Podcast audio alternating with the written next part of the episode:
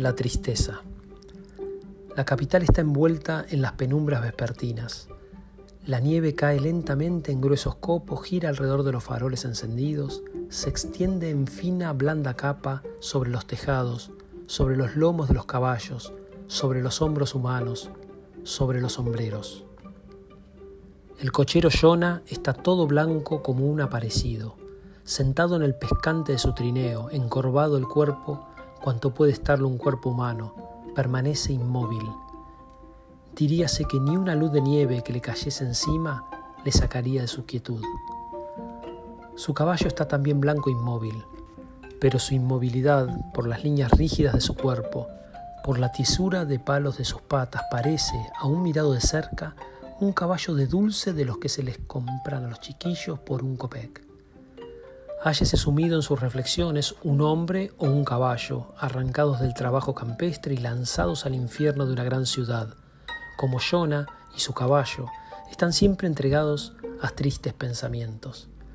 Es demasiado grande la diferencia entre la apacible vida rústica y la vida agitada, todo ruido y angustia de las ciudades relumbrantes de luces. Hace mucho tiempo que Jonah y su caballo permanecen inmóviles. Han salido a la calle antes de almorzar, pero Jonah no ha ganado nada. Las sombras se van adensando. La luz de los faroles se va haciendo más intensa, más brillante, el ruido aumenta. ¡Cochero! oye de pronto Jonah. Llévame a Viporcaya. Jonah se estremece.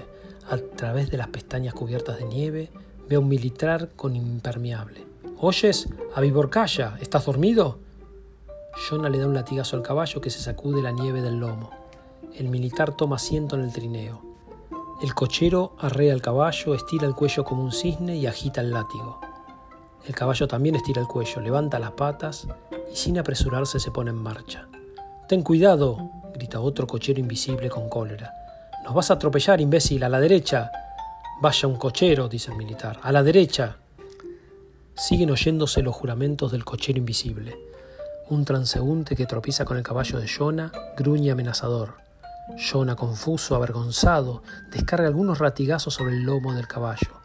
Parece aturdido, atontado y mira alrededor como si acabase de despertarse de un sueño profundo. Se diría que todo el mundo ha organizado una conspiración contra ti, dice con tono irónico el militar. Todos procuran fastidiarte, meterse entre las patas de tu caballo, una verdadera conspiración. Jonah vuelve la cabeza y abre la boca.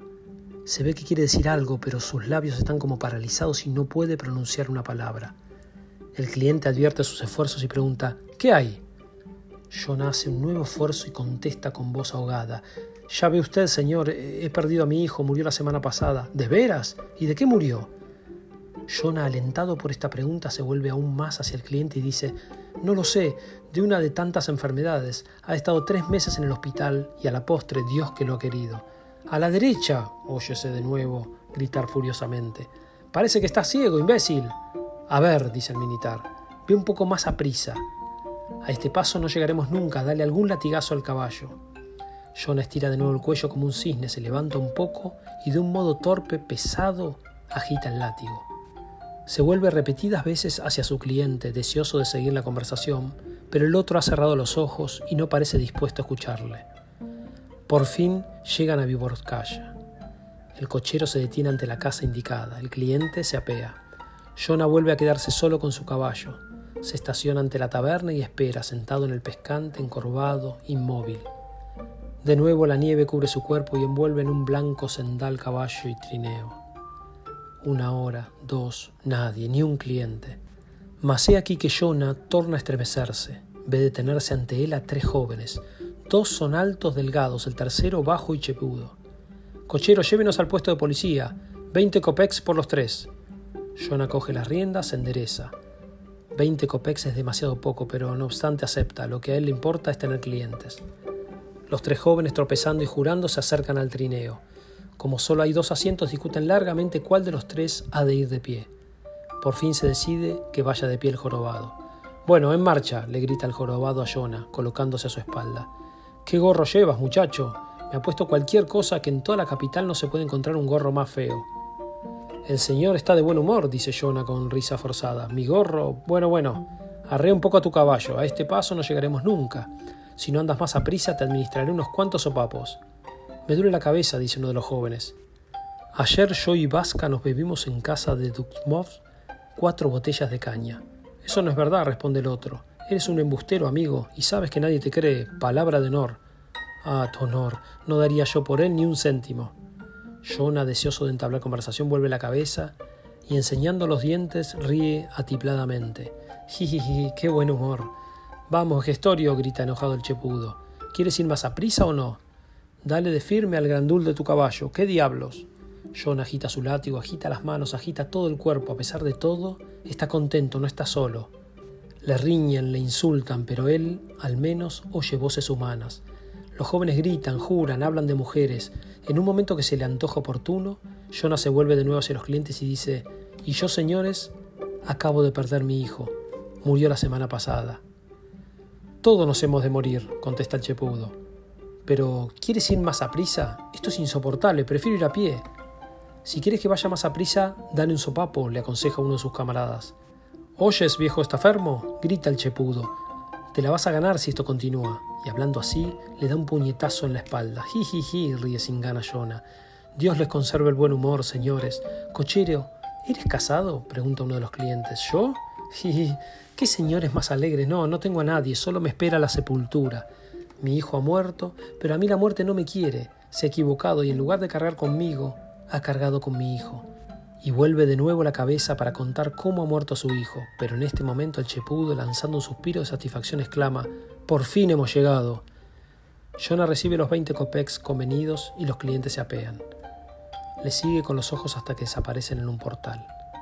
Torna a quedarse solo con su caballo. La tristeza invade de nuevo, más dura, más cruel, su fatigado corazón. Observa la multitud que pasa por la calle como buscando entre los miles de transeúntes alguien que quiere escucharle. Pero la gente parece tener prisa y pasa sin fijarse en él. Su tristeza a cada momento es más intensa, enorme, infinita. Si pudiera salir de su pecho, inundaría el mundo entero. Jonah ve a un portero que se asoma a la puerta con un paquete y trata de entablar con él conversación. ¿Qué hora es? le pregunta Melifluo. Van a dar las diez, contesta el otro. Aléjese un poco, no debe usted permanecer delante de la puerta. Jonah avanza un poco, se encorva de nuevo y se sume en sus tristes pensamientos. Se ha convencido de que es inútil dirigirse a la gente. Pasa otra hora, se siente muy mal y decide retirarse. Se yergue, agita el látigo. No puedo más, murmura. Hay que irse a acostar. El caballo, como si hubiera entendido las palabras de su viejo amo, emprende un presuroso trote. Una hora después, John está en su casa, es decir, en una vasta y sucia habitación donde, acostados en el suelo o en bancos, duermen docenas de cocheros. La atmósfera es pesada, irrespirable, suenan ronquiros. Jonah se arrepiente de haber vuelto tan pronto. Además no ha ganado casi nada, quizá por eso, piensa, se siente tan desgraciado. En un rincón, un joven cochero se incorpora. Se rasca el seno y la cabeza y busca algo con la mirada. ¿Quieres beber? le pregunta Jonah. Sí, Aquí tienes agua, he perdido a mi hijo, ¿lo sabías? La semana pasada en el hospital. ¡Qué desgracia! Pero sus palabras no han producido efecto alguno. El cochero no le ha hecho caso, se ha vuelto a acostar, se ha tapado la cabeza con la colcha y momentos después se le oye roncar. Jonah exhala un suspiro. Experimenta una necesidad imperiosa irresistible de hablar de su desgracia. Casi ha transcurrido una semana desde la muerte de su hijo pero no ha tenido aún ocasión de hablar de ella con una persona de corazón. Quisiera hablar de ella largamente, contarla con todos sus detalles. Necesita referir cómo enfermó su hijo, lo que ha sufrido, las palabras que ha pronunciado al morir. Quisiera también referir cómo ha sido el entierro. Su difunto hijo ha dejado en la aldea una niña de la que también quisiera hablar. Tiene tantas cosas que contar ¿Qué no daría él por encontrar a alguien que se prestase a escucharle, sacudiendo compasivamente la cabeza, suspirando, compadeciéndole? Lo mejor sería contárselo todo a cualquier mujer de su aldea. A las mujeres, aunque sean tontas, les gusta eso, y basta decirle dos palabras para que viertan torrentes de lágrimas. Jonah decide ir a ver a su caballo. Se viste y sale a la cuadra. El caballo inmóvil come heno. ¿Comes? Le dice Jonah dándole palmaditas en el lomo. ¿Qué se le va a hacer, muchacho? Como no hemos ganado para comprar avena, hay que contentarse con heno. Soy yo demasiado viejo para ganar mucho, a decir verdad, yo no debía ya trabajar, mi hijo me hubiera reemplazado. Era un verdadero, un soberbio cochero. Conocía su oficio como pocos. Desgraciadamente ha muerto. Tras una corta pausa, Jonah continúa. Sí, amigo, ha muerto, ¿comprendes? Es como si tú tuvieras un hijo y se muriera, naturalmente sufriría, ¿verdad? El caballo sigue comiendo heno, escucha a su viejo amo y exhala un aliento húmedo y cálido. Jonah, escuchado al cabo por un ser viviente, desahoga su corazón contándoselo todo.